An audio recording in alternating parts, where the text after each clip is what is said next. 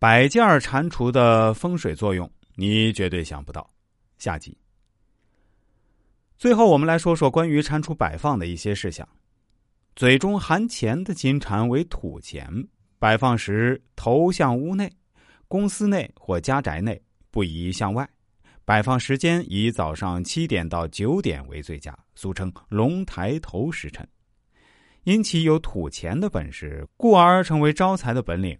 可把金蟾安放在财位上或是窗户上，也可以安放在玄关上。含有钱的金蟾在摆放时嘴冲屋内吐财，不含钱的金蟾就冲屋外吸财化煞。如果是大金蟾，摆放大金蟾时，它的身下一定要有一个圆盆儿，盆沿比蟾角略高一点盆的颜色也一定不能是白色。早上蟾蜍的头朝门外，让蟾蜍对外咬钱；晚上则头朝内，让蟾蜍将今日咬的钱放入金库。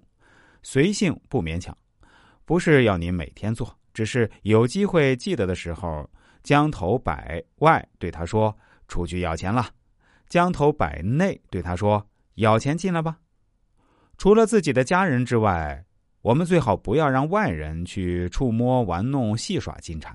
以免影响其灵气，这一点非常重要。最后，我们还是要跟大家说一下哈：如果想要用金蟾改善财运的朋友，一定要注意这个细节，千万不要摆放错误。有的朋友说，其实呢，金蟾需不需要开光？